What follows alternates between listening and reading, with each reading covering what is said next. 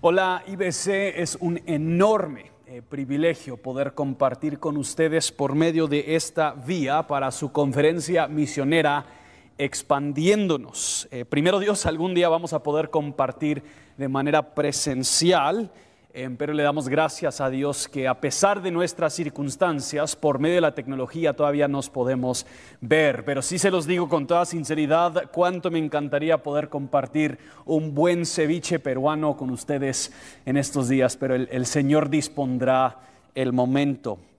Para mí es un honor el poder servirles durante este tiempo. Le tengo mucho cariño a su familia de iglesias y a varios de los pastores que ya conozco, al pastor Miguel, al pastor Néstor, además eh, de algunos de los otros misioneros quienes han estado involucrados en la IBC. Yo soy Justin Burkholder, soy uno de los pastores de Iglesia Reforma en la ciudad de Guatemala y soy el director de las Américas para MAE, la alianza, la misión Alianza Evangélica.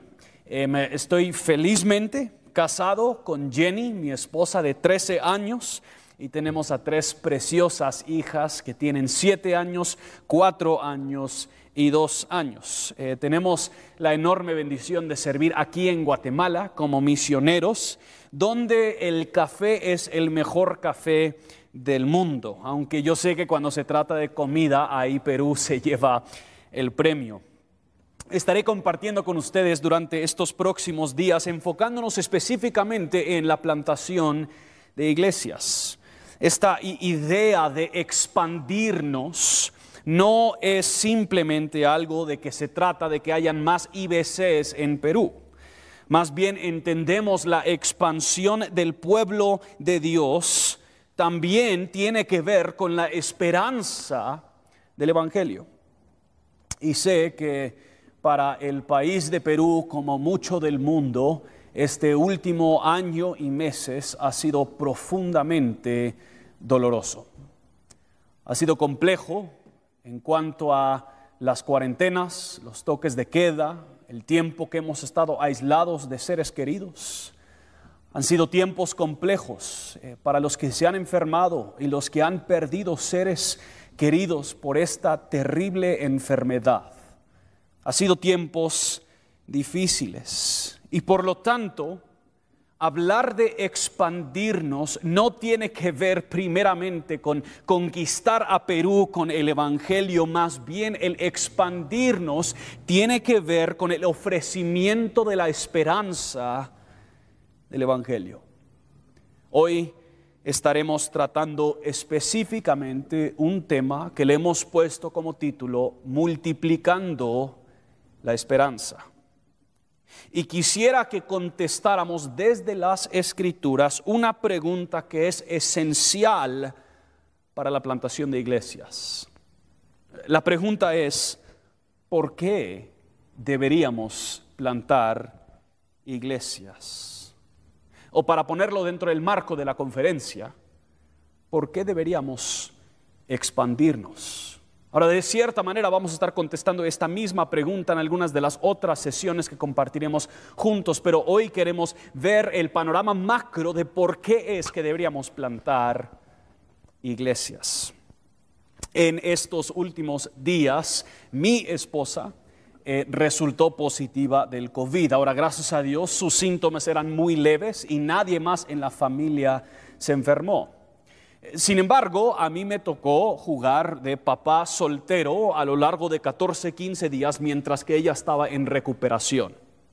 Y durante ese tiempo, ahora ya perdí la cuenta de la cantidad de pañales que cambié. He perdido la cuenta de la cantidad de veces que tuve que lavar los trastos, de la cantidad de veces de barrer, de la cantidad de veces de corregir a nuestras hijas. Y es muy fácil para los que somos papás el reducir la crianza de nuestros hijos simplemente a este enorme listado de quehaceres. Suponer uno se siente como papá o mamá que se queda en casa como si toda la crianza de nuestros hijos se tratara de cambiar pañales. O como si toda la crianza y la preocupación y el cuidado de nuestro hogar se tratara de lavar trastos. Sin embargo, los que somos papás, los que tenemos nuestra familia, entendemos que hay propósitos mucho mayores de por qué nosotros hacemos esas cosas, que nos animan y nos motivan a seguirlas haciendo. Eh, nosotros sabemos que el propósito de criar a nuestros hijos no es simplemente cambiarle sus pañales. El propósito máximo de cuidar nuestro hogar no es simplemente lavar los trastos, sino que hacemos esas cosas como medios para un fin mayor. Que el fin mayor que tenemos en nuestros hogares para nuestros hijos es instruirles a ellos en el Señor. Y una parte pequeña, quizás se siente trivial, pero una parte de instruirlos en el Señor es cambiar los pañales. Y no quiero comparar demasiado la plantación de iglesias con el cambiar pañales, aunque si me dieran tiempo creo que podría sacar una muy buena comparación entre esas dos, esos dos conceptos. Pero es muy fácil para los que hablan de la plantación de iglesias el reducir todo lo que hace la iglesia al único propósito de plantar más iglesias. Pero plantar iglesias no es el fin, plantar iglesias es el medio que responde a un fin mayor. ¿Por qué entonces plantamos iglesias. Con eso dicho, quisiera que para contestar esta pregunta nosotros viéramos el plan de Dios a lo largo de las escrituras, al cual la plantación de iglesias responde. Vemos dos razones en las escrituras principales que son el fin principal de plantar iglesias. La primera razón que plantamos iglesias es para multiplicar la gloria de Dios o multiplicar el conocimiento de la gloria de Dios. Veamos juntos Habacuc capítulo 2 versículo 14, quizás un versículo muy conocido. Dice, pues la tierra se llenará del conocimiento de la gloria del Señor como las aguas cubren el mar. ¿Se dan cuenta cómo es que Habacuc ha profetizado esta palabra? Esto no es de parte de Habacuc una petición. Por favor, Señor, que se multiplique el conocimiento de tu gloria. Esto más bien es una declaración anclado en el mero carácter y la voluntad de Dios, la tierra se llenará del conocimiento de la gloria de Dios. La voluntad de Dios, el plan de Dios desde la creación hasta la culminación de todas las cosas ha sido llenar la tierra con el conocimiento de su gloria. Por eso Él ha creado, por eso Él ha obrado, por eso Él ha salvado todo lo que Dios ha hecho desde antes de la fundación del mundo. Y todo lo que Dios hará por el resto de la eternidad tiene como fin principal su gloria. Y en su creación y su diseño de todas las cosas, Dios lo ha hecho para que la tierra sea llena de su gloria. Ahora, este pasaje como implicación nos da a entender que hay un Dios soberano y providencial que está organizando todo el mundo y dirigiendo toda la historia humana, toda la historia del mundo a un punto en particular. Y ese punto es donde toda la tierra conoce la gloria de Dios. El, el gran propósito de Dios y el gran propósito al cual responde la plantación de iglesias es llenar la tierra del conocimiento de la gloria de Dios.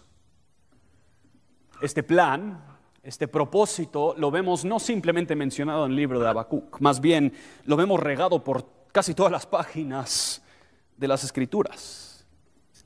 Acompáñenme a Isaías 43, versículos 6 al 7. Dice, diré al norte, entrégalos, y al sur no los retengas. Trae a mis hijos desde lejos y a mis hijas desde los confines de la tierra, a todo el que es llamado por mi nombre, a quien he creado para mi gloria, y quien he formado y a quien he hecho. Todo lo que hay cada ser humano que nace sobre la faz de la tierra ha sido creado con un propósito supremo y principal y este es la gloria de Dios. Cada peruano que nace, cada peruano que existe dentro y fuera de las fronteras del bello país de Perú, si lo reconoce o no lo reconoce, existe para la gloria de Dios.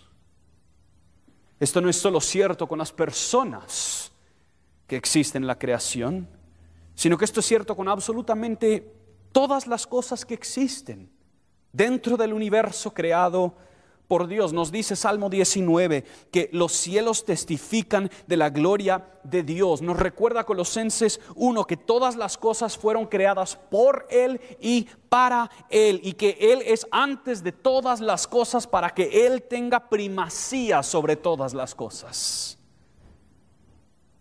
Pero no, no solo eso, nosotros vemos a lo largo de las escrituras que esto no es simplemente una verdad, sino que Dios es celoso por su propia gloria. Él está obrando en todas las circunstancias de la historia del mundo para glorificarse a sí mismo y Él no permitirá que su gloria sea profanada. Noten Isaías 48, 9 al 11. Por amor a mi nombre, contengo, contengo mi ira y para mi alabanza la reprimo contra ti a fin de no destruirte, pues te he purificado, pero no como plata. Te he probado en el crisol de la aflicción. Por amor mío, por amor mío lo haré. ¿Por qué? ¿Cómo podría ser profanado mi nombre? Mi gloria no la daré a otro. Dios es celoso por su propia gloria. Su plan en toda la creación es llenarla de su gloria, es glorificarse y todo lo que Él hace, lo hace primeramente por amor a su nombre y a su gloria. Él no permitirá que su gloria se dé a algo o a alguien más. Él es celoso, ha obrado, está obrando y siempre obrará con el fin principal de que su gloria sea conocida en toda la tierra. Y todo esto puede sonar un poquito egoísta de parte de Dios, ¿no? Y en cierto sentido lo es. John Piper ha escrito mucho acerca de este tema en particular, del celo que Dios tiene por su propia gloria. Y también reconoce que para muchos de nosotros esto sonará egoísta, de que Dios siempre está hablando por amor mío, por amor mío, no daré mi gloria a nadie más. El asunto es que esto sería egoísta de Dios si Él no lo mereciera. Al contrario, si Dios merece toda la honra y toda la gloria de toda la creación, Él simplemente está siendo justo al reconocer y valorar su gloria sobre todas las cosas. John Piper lo dice mejor. Él explica, la justicia consiste en reconocer, aceptar, amar y defender aquello que es verdaderamente valioso. Dios es justo. Eso significa que reconoce, acepta, ama y defiende con toda su energía y con un celo infinito lo más preciado del mundo, es decir, el valor de Dios. La pasión y el gozo justo de Dios es mostrar y defender su gloria infinitamente valiosa el momento en el cual Dios deja de ser celoso por su propia gloria, por apreciar y defender aquello que es de mayor valor, Él se vuelve un mentiroso e injusto. Lo más justo, lo más puro, lo más recto, lo más santo que Dios puede hacer es preservar, defender y valorar su propia gloria sobre todas las cosas. Esto ha sido el plan de Dios desde el primer, la primera palabra en Génesis hasta donde termina la historia de la Biblia. Noten lo que dice Apocalipsis 5, 13 y 14. Dice, y oí decir a toda cosa creada que está en el cielo, sobre la tierra, debajo de la tierra y en el mar, y a todas las cosas que en ellos hay, al que está sentado en el trono y al cordero sea la alabanza, la honra, la gloria y el dominio por los siglos de los siglos. Los cuatro seres vivientes decían amén y los ancianos se postraron y adoraron. Vemos que cuando la historia bíblica llega a explicarnos cómo será el siglo venidero, el reconocimiento de los ancianos y todos los que rodeaban el trono. Su conclusión era que toda la alabanza, toda la honra, toda la gloria, todo el dominio es para Dios por los siglos de los siglos, que desde la eternidad pasada hasta la eternidad futura Dios se ha glorificado, está siendo glorificado y Él será glorificado para siempre. La tierra será llena del conocimiento de la gloria de Dios.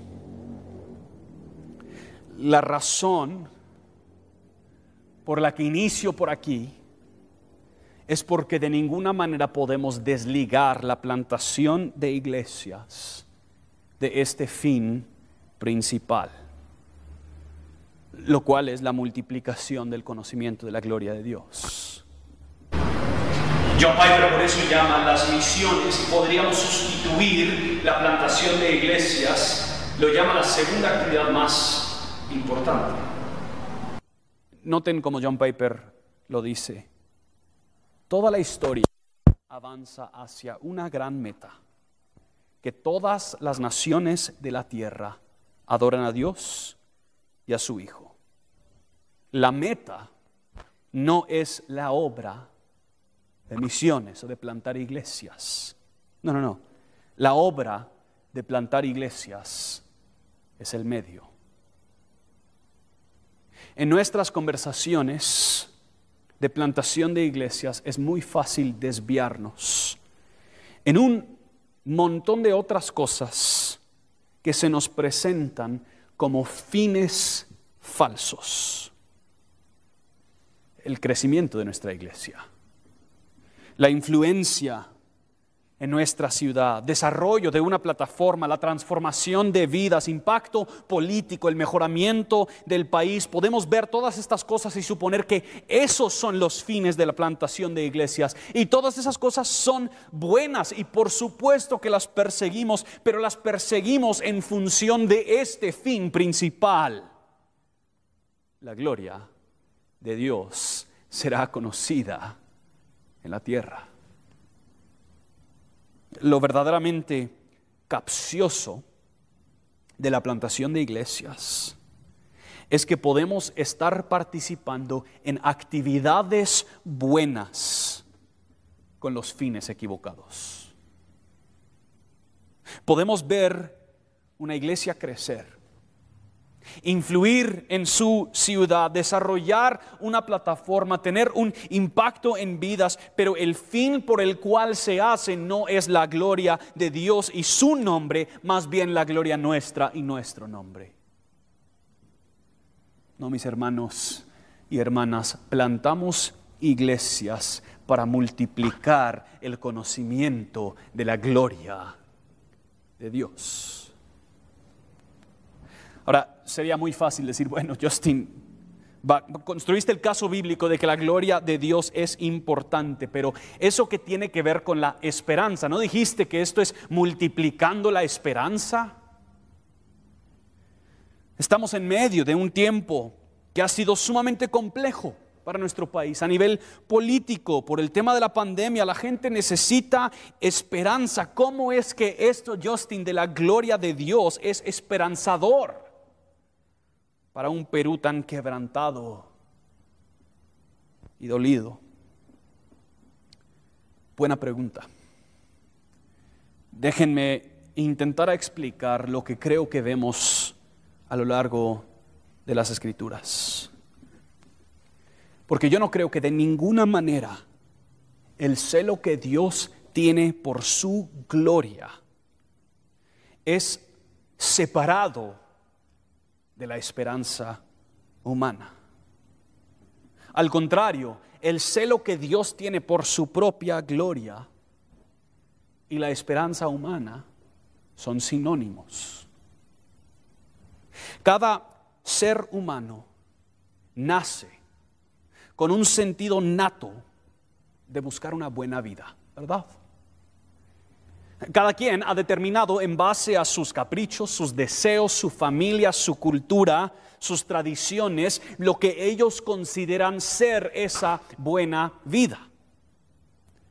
Tal vez suponen que una buena vida consiste en muchas riquezas y persiguen incansablemente esas riquezas. Otros tal vez han determinado que es tener una familia muy unida y persiguen eso.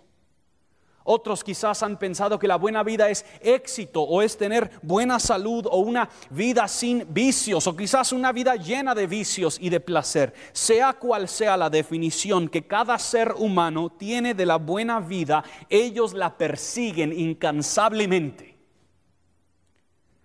Pero ¿saben cuál es el problema? El problema no consiste primeramente en perseguir su definición de la buena vida. El problema consiste en obtenerla. Muchos en esta vida han logrado lo que era su definición de la buena vida, solo para encontrarse de nuevo insatisfechos y queriendo más. No importa cuánto ellos sacian su sed con su ídolo favorito, amanecen el próximo día con más sed que tiene que ser saciado de nuevo. Necesitan más riquezas, más tiempo en familia, más placer, más éxito. Es absolutamente imposible saciar los deseos más profundos del alma humano con las cosas de la creación. Pero no me crean a mí. Créanle a una de las personas que quizás nosotros diríamos es de las más exitosas en la historia del mundo. Tom Brady es el quarterback famoso de los Patriots de Nueva Inglaterra. Él ha ganado una cantidad ridícula de Super Bowls. Y él hizo una entrevista hace algunos años que era muy revelador. Él dijo lo siguiente, en este entonces solo había ganado tres anillos de Super Bowl, quizás hoy sería diferente su postura, pero él dijo lo siguiente, ¿por qué tengo tres anillos de Super Bowl y sigo pensando que hay algo mejor para mí. Quiero decir, tal vez mucha gente diría, oye, esto es lo importante. Alcancé mi meta, mi sueño, mi vida. Pero yo pienso, Dios mío, quiero decir que esto no es así, esto no puede ser todo lo que parece. Tom Brady, una de las personas más exitosas sobre la faz de la tierra en términos humanos, y no ha logrado saciar sus deseos. Quiere algo más. Busca algo más. Esto es el estado humano. C.S. Lewis ha resumido esta idea de manera magistral. Él dice lo siguiente, si encuentro en mí mismo un deseo que nada de este mundo puede satisfacer, la explicación más probable es que fui hecho para otro mundo. Si ninguno de mis placeres terrenales lo satisface, eso no demuestra que el universo es un fraude. Probablemente los placeres terrenales nunca estuvieron destinados a satisfacerlos, sino solo a excitarlos, a sugerir lo auténtico. O sea, el hecho de que el ser humano persiga satisfacción nos demuestra que tiene que haber algo que verdaderamente sacia su sed. El ser humano no es saciado con mejores circunstancias.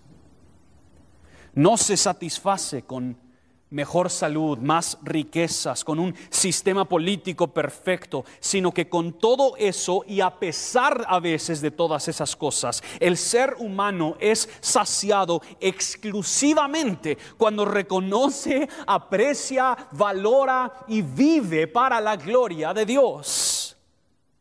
Lo mejor que un ser humano puede hacer en esta vida es conocer la gloria de Dios, es apreciar y valorar la gloria de Dios. El alma del ser humano solo es profundamente satisfecho y saciado y lleno cuando vive para la gloria de Dios. Que la esperanza que ofrecemos al plantar iglesias es proclamando a toda voz. Hay quien responde y satisface tus anhelos más profundos. Hay esperanza y esto se obtiene únicamente reordenando tu vida entera por debajo de la gloria del Dios Supremo. Es reconociendo junto con toda la creación, la majestad y poder del Dios Trino, sometiéndote a Él sobre todas las cosas.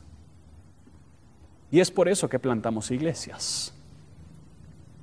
Plantamos iglesias para multiplicar el conocimiento de la gloria de Dios sobre toda la tierra, lo cual llena la tierra de esperanza.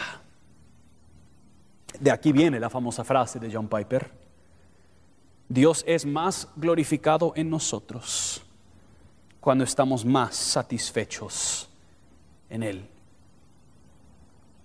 Esto de hecho ha sido el plan de Dios con su pueblo desde el mero inicio.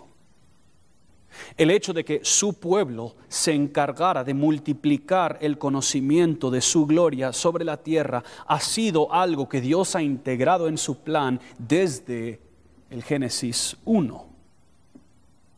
Eso nos lleva a la segunda razón, que no es muy diferente a la primera. La segunda razón por la que plantamos iglesias es para multiplicar sus glorificadores. En, la creación, Dios no ha querido simplemente ser pasivamente glorificado por una creación inánime que señala su majestad. Él ha creado criaturas específicas, los seres humanos, para que ellos activamente le den a Él gloria y se multipliquen sobre la faz de la tierra, así multiplicando sus glorificadores.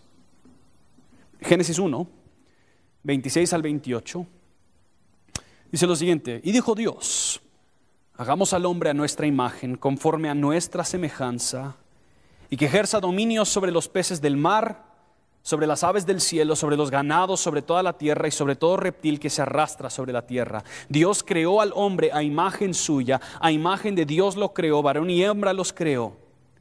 Dios los bendijo y les dijo, sean fecundos y multiplíquense. Escuchen estas palabras. Llenen la tierra y sométanla. Ejerzan dominio sobre los peces del mar, sobre las aves del cielo y sobre todo ser viviente que se mueve sobre la tierra. Los primeros seres humanos fueron creados a imagen y semejanza de Dios con el fin de representarlo a Él y manifestar su gloria, su ejercicio, su, su autoridad y dominio sobre la creación. Les dice que se multipliquen y que llenen la tierra. ¿Con qué tienen que llenar la tierra? Pues la llenarían con más humanos, con más portadores de la imagen de Dios, quienes son diseñados para reflejar la gloria de Dios. Entonces, en, Génesis 1 nosotros vemos cómo es que Dios le comisiona a Adán y Eva a que llenen la tierra con portadores de su imagen, con glorificadores de Él. Sin embargo, nosotros sabemos cómo Adán y Eva responden a tal comisión. En, vez de multiplicar los glorificadores de Dios sobre la tierra, ellos se hicieron ladrones de la gloria de Dios, mereciendo así la justicia de Dios. Secuestraron para ellos mismos lo que solo le correspondía a Dios. Y nosotros sabemos que en este momento toda la trayectoria humana cambia. En vez de que los seres humanos por naturaleza y diseño glorificaran a Dios sobre todas las cosas, todos los seres humanos nacen con un corazón quebrantado y predispuesto al pecado, a glorificarse a sí mismo y la creación por encima de Dios. Pablo lo explica en Romanos 1, 23, dice, y cambiaron la gloria de Dios incorruptible por una imagen en forma del hombre corruptible de aves, de cuadrúpedos y reptiles.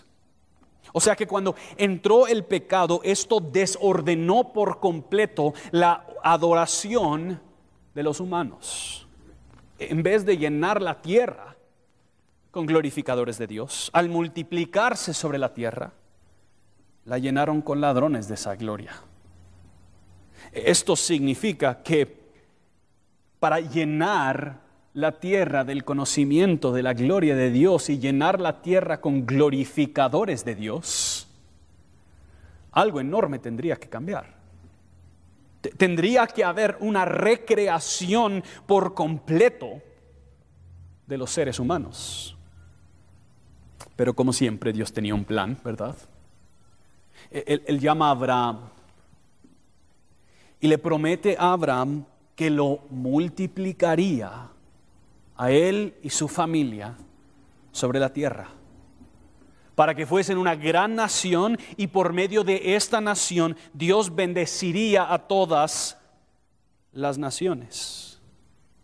La, la, bendición que Dios traería a todas las naciones por medio de la familia de Abraham era liberarlos de esta adoración desordenada para que todas las naciones lo glorificarían a Él sobre todas las cosas. Y la historia que el resto de la Biblia nos relata es cómo Dios obra su plan de atraer todas las naciones al conocimiento de su gloria. Por la condición heredada de Adán y Eva era imposible que los seres humanos lograsen multiplicar la gloria de Dios. Al contrario, siempre quisieron robarla, a pesar de que fueron comisionados para multiplicar los glorificadores de la tierra, sobre la tierra, sus corazones predispuestos a la idolatría siempre se volcaban hacia sus ídolos. Y por lo tanto, de este pueblo de Israel, también idólatra, también con adoración desordenada, nace el que la Biblia llama el esplendor, el resplandor de su gloria y la expresión exacta de su naturaleza. Dios en carne, Jesucristo. Esto significa que en el nacimiento de Jesús la gloria de Dios vino a la tierra en hueso y carne. No era una idea alejada del mundo, sino que el mundo podría ver, tocar, escuchar, palpar la gloria de Dios para cumplir con lo que Dios había planificado desde Génesis 1. La tierra fuera llena de sus glorificadores. Dios mismo vino a la tierra en Cristo.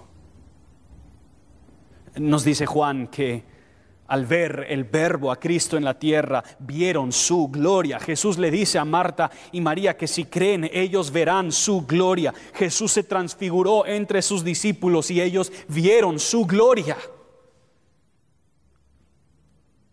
Y a la vez sabemos que el plan de Dios no era simplemente que Jesús manifestara de manera visible su gloria, sino que por medio de Jesús, el pueblo de Dios podrá gozar de conocer personalmente esa gloria. Y entonces Jesús muere una muerte vil, recibiendo en sí la justicia de Dios por nosotros, por haber secuestrado y robado la gloria de Dios. Y la palabra de Dios está llena de un sinfín de promesas que para los que creen en Cristo hay una transformación, ese corazón predispuesto a la idolatría, esa adoración desordenada, ese corazón incapaz de glorificar a Dios, es cambiado por un corazón en el cual mora el Espíritu Santo. Y dice Pablo en Efesios 1 que los que esperan en Cristo son para la alabanza de su gloria. Segunda Corintios 4, 6 dice lo siguiente. Pues Dios que dijo de las tinieblas resplandecerá la luz, Él es el que ha resplandecido en nuestros corazones para iluminación del conocimiento de la gloria de Dios en el rostro de Cristo. O sea, la, la manera en la que Dios está obrando para llenar su tierra de sus glorificadores, de los que conocen de su gloria, es por medio de la persona y obra de Jesucristo es por medio del Evangelio. El escuchar el Evangelio, el creer en el Evangelio, los ojos cegados por esta adoración desordenada son abiertos para ver la majestad, la gloria de el Dios Trino, y se unen entonces al himno eterno de los santos. Efesios 2.10 dice, porque somos hechura suya creados o recreados en Cristo Jesús para hacer buenas obras, las cuales Dios preparó de antemano. O sea que en Cristo Dios está creando para sí mismo un nuevo pueblo de glorificadores, la iglesia. Pero, de nuevo, ¿esto qué tiene que ver con la plantación de iglesias? Otra vez, excelente pregunta al, resucitar, Jesús le da a sus discípulos una comisión sumamente parecida a la que Dios le dio a Adán y Eva en el huerto. Dios le dice a Adán y Eva que se multipliquen y llenen la tierra de portadores de su imagen que lo glorifican a Él. Jesús le dice a sus discípulos que ellos vayan y multipliquen los que son seguidores de Jesús, los que han sido creados de nuevo en Cristo para vivir para la gloria de Dios. Que en, un sentido, no completo, pero en un sentido podríamos decir que Mateo 18 está replanteando algunas de las ideas presentes en Génesis 1. De la misma forma, Dios en Cristo nos ha llamado a nosotros, su iglesia, a llenar la tierra de personas quienes siguen a Jesús, quien no hizo lo que hicieron Adán y Eva, sino que Jesús vivió para su gloria. O sea, que la comisión de Mateo 28 a la que respondemos como iglesia para plantar nuevas iglesias es una comisión a multiplicar los glorificadores de Dios sobre la tierra. Así que hermanos y hermanas, ¿por qué plantamos iglesias? Plantamos iglesias muy sencillamente porque la tierra será llena del conocimiento de la gloria de Dios. Y Dios en Cristo nos ha enviado a llenar la tierra de sus glorificadores. O, quizás para ponerlo de otra forma, la gloria de Dios sobre la tierra es multiplicada en la medida que el pueblo de Dios en la tierra es multiplicado. Nuestro fin, el propósito principal por el cual plantamos iglesias, es ver a nuestro Dios más ampliamente, más profundamente glorificado entre las naciones. Cierro con dos preguntas muy sencillas. Primero, Tú, hermano, hermana, conoces y vives tu vida con la gloria de Dios como tu fin principal. Esto no es simplemente una idea que le corresponde a los pastores o a las personas muy espirituales sino que todo el que se considera cristiano, su fin principal es glorificar a Dios sobre todas las cosas y disfrutarlo a Él para siempre. ¿Tú conoces y vives tu vida para la gloria de Dios como tu fin principal? Y la segunda pregunta, ¿tú estás obrando para multiplicar el conocimiento de la gloria de Dios y los glorificadores de Dios? No queremos simplemente hacer ruido acerca de la plantación de iglesias. No queremos simplemente levantar otros edificios con el logotipo de nuestra iglesia en nuestra ciudad. Lo que queremos es multiplicar el conocimiento de la gloria de Dios. Oremos. Dios, nos acercamos a ti con temor y temblor y la humildad de reconocer que por la mayoría de nuestro tiempo despierto y consciente, no solemos vivir con tu gloria como nuestro fin principal. Perdónanos, Señor, por volver a esa adoración desordenada, por poner nuestros ojos en las cosas de tu creación, suponiendo que ellas nos saciarán, cuando solo es el conocimiento de tu gloria que nos llenará para siempre. Y permítenos, oh Dios, a la hora de multiplicar nuestras congregaciones, ver el Perú, Latinoamérica, toda la tierra llena del conocimiento de tu gloria. Es en el nombre de nuestro Señor Jesucristo que oramos.